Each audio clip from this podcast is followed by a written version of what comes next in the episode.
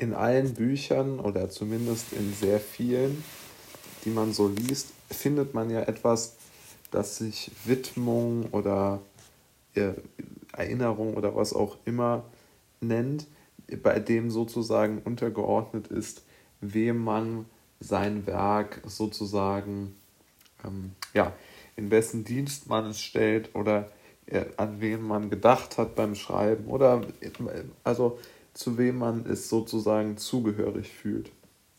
Und das ist ja eigentlich ein ganz interessanter Gedanke, den man dort äh, haben kann, nämlich dass man ja auch alle seine Handlungen immer irgendjemandem widmet. Na, bei Büchern haben wir uns so ähm, ja, daran gewöhnt oder es für gut äh, befunden, dass man solche Widmungen dann dort macht.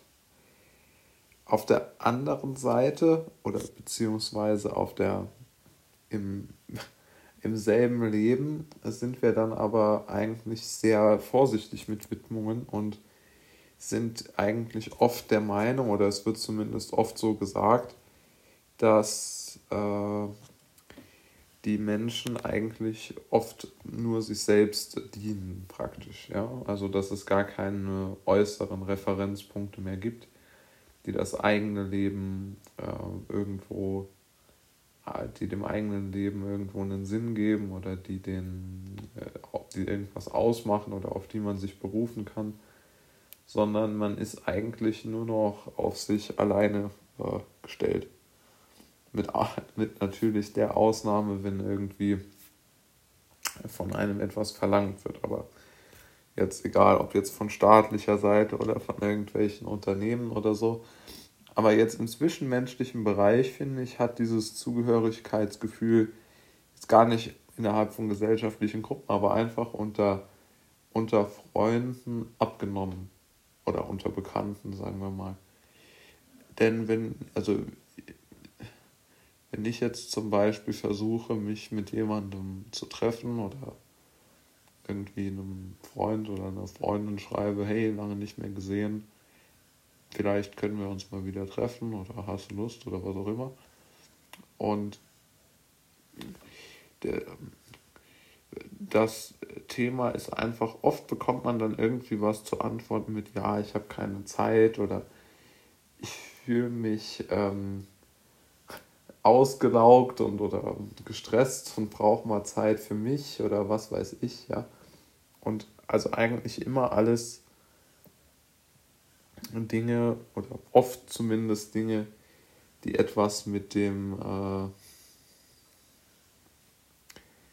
mit dem, äh, ja, nicht unbedingt Freizeitverhalten, also die einfach irgendetwas mit dem, mit dem Job zu tun haben, bekommt man dann als Antwort, warum die Menschen äh, einfach so sind, wie sie sind und äh, also halt eben keine, keine Zeit für einen haben.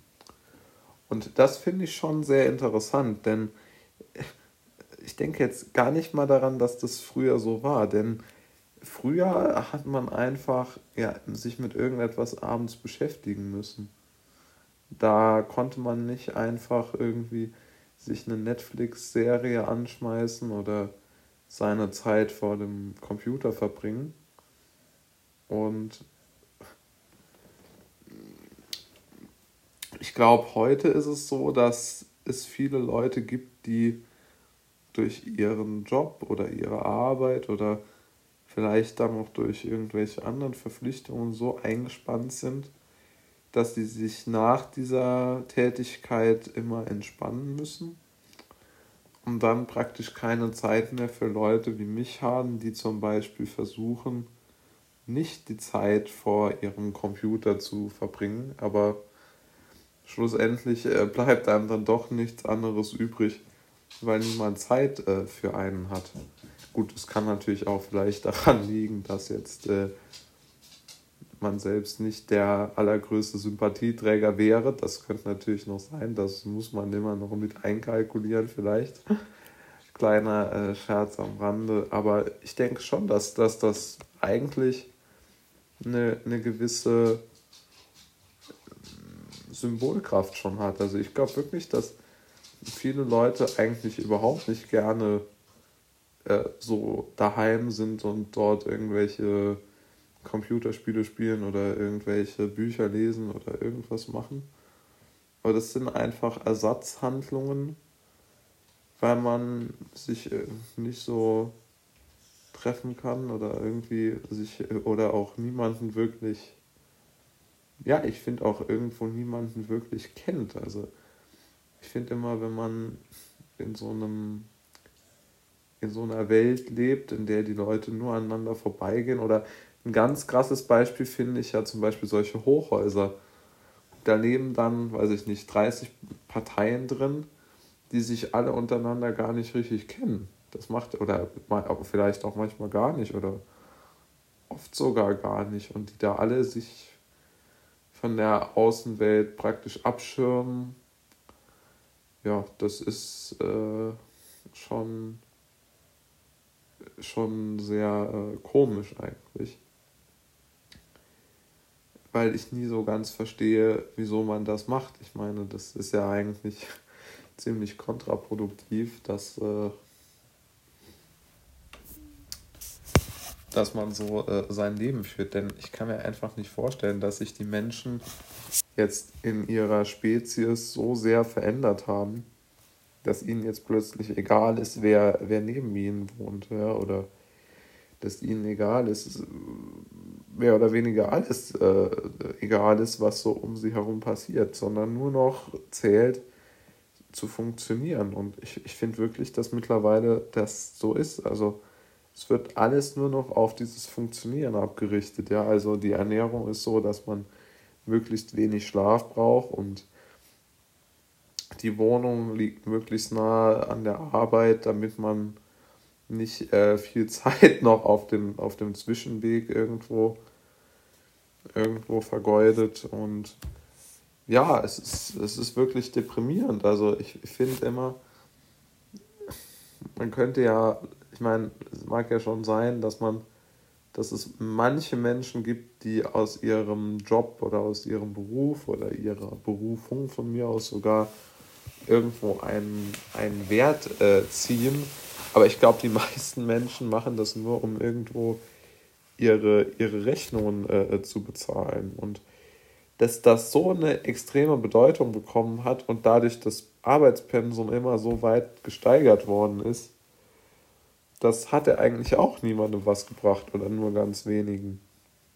Also man kann mal wieder zusammenfassen, es ist alles irgendwo schief gegangen und ähm, jetzt stehen wir da mit einer komischen Gesellschaft, die eigentlich nur darauf bedacht ist, möglichst zu funktionieren. Oder diese seltsamen Moralismen auspackt, um zu erklären, warum sie jetzt äh, unbedingt arbeiten wollen. Ja? Ich meine, wenn sich jemand jetzt, um mal wieder bei meinem Beispiel zu bleiben, sich nicht mit mir treffen will, dann ist das ja in Ordnung. Aber ich weiß nicht, ob, ob diese, diese Arbeitsargumente nicht doch immer nur so eine gewisse Ausrede dafür sind, dass man einfach sich in dieser aus der Zermürbung entstandenen äh, Komfortzone äh, zu Hause dann irgendwie fast schon zurückziehen muss dass man das Leben äh, dann am nächsten Morgen erträgt. Und ich glaube, das ist wirklich ein, ein Grund, warum man immer wieder hört, dass so viele Leute einsam sind. Ich glaube aber gar nicht, dass es unbedingt an den Leuten liegt, sondern ich denke, die empfinden das nur noch so. Also ich denke, da, dass dort noch eine gewisse, noch eine gewisse Wunschvorstellung vielleicht vorhanden ist von einem, von einem Leben, und bei den anderen ist das so dieser reine äh, Funktionsträger, dieses reine Funktionsträgertum. Und ich, ich glaube wirklich, es gibt da Leute, die, die darin, also es gibt ganz wenige Leute, die wirklich darin aufgehen. Und dann gibt es ganz viele, die sich das irgendwo einreden, dass sie das gut finden. Und ähm, ja, das ist äh, natürlich so eine Sache. Aber äh, vielleicht irre ich mich ja auch und das liegt nur an mir, das kann ja durchaus sein, ja. Aber äh, ich halte es doch für wahrscheinlicher, dass das relativ viele Leute so empfinden, weil die ganzen äh, Dinge, die geopfert werden, ja, mittlerweile, was weiß ich, Kinder werden geopfert, dass die Eltern arbeiten gehen können und kommen in die Kita. Oder die, ähm, äh, die auf der, auf der Uni ist es auch nicht mehr irgendwie dafür geeignet, dass sich so junge Leute durchmischen können und irgendwo zusammen ihre Jugend oder ihres, ihr junges Erwachsenenalter ähm, äh, zusammen verbringen können, sondern es geht mittlerweile auch nur darum, da hört man, wenn man jetzt mit Studenten oder Studentinnen spricht, hört man auch nur, nee, ich habe keine Zeit, ich muss für die Klausur lernen und da ist das und das. Und ja, man wird äh, eigentlich nur darauf verwiesen, wie beschäftigt äh, das Gegenüber doch ist. Und so langsam entwickle ich doch das Gefühl, dass es sich dabei um so eine Art äh, Überbewertung der eigenen Beschäftigung handelt, ja. Und dass das so als Wert an sich gesehen wird.